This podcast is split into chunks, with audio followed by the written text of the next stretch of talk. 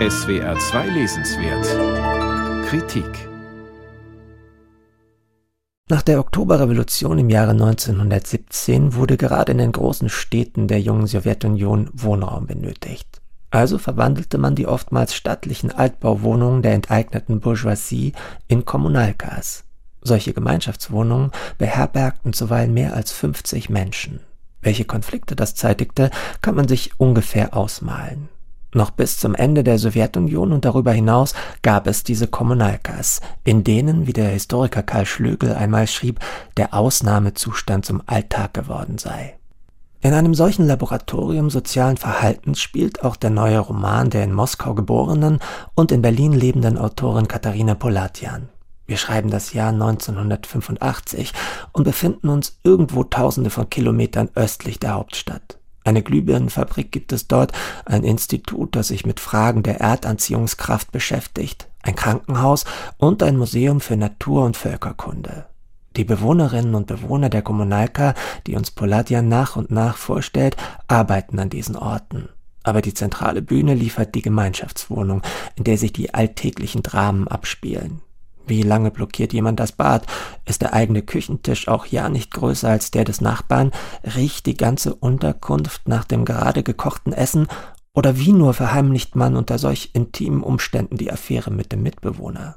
Hinter diesen Fragen aber stecken wesentlichere. Die nach dem Glück etwa und wie die Verhältnisse, die privaten und staatlichen, am Glücksrad mitdrehen und es geht darum, was Zukunft heißt in einem eisigen, gefrorenen System, ob man das Leben so, wie es ist, akzeptiert oder doch nur in Träumen eine Zuflucht findet. Poladian exerziert diese existenzielle Dimension vor allem an fünf Figuren durch. Das sind Vavara, Maria, Janka und Kroschka, Urgroßmutter, Großmutter, Tochter und Enkelkind, eine Notgemeinschaft.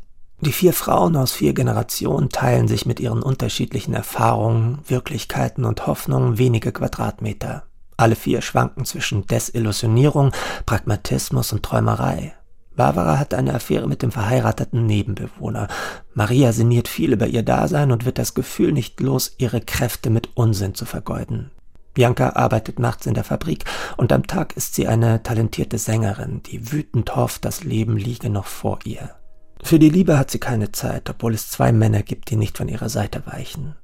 Und da ist noch der Ingenieur Matvei Alexandrowitsch, der zumindest nach außen an der großen Idee festhält. Inbrünstig schmettert er die Lieder der Partei und die Zweifel an seinem Tun versucht er zu unterdrücken. Selbst als ein junger Student ums Leben kommt, der sich an seinem Institut für ein Experiment zur Verfügung gestellt hatte.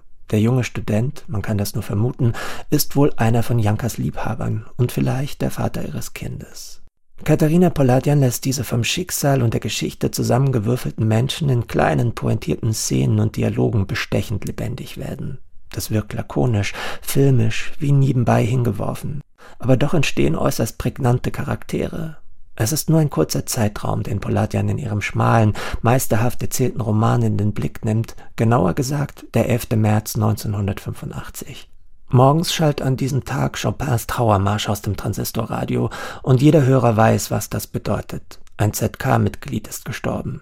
In diesem Fall ist es der Generalsekretär Konstantin Tschernenko. Noch ahnen die Bewohner der Kommunalka nicht, welche Konsequenzen dieser Tod hat und dass mit dem Nachfolger Gorbatschow ein neuer Wind durch die Sowjetrepubliken wehen wird, dass da tatsächlich schon eine Zukunftsmusik in der Luft liegt.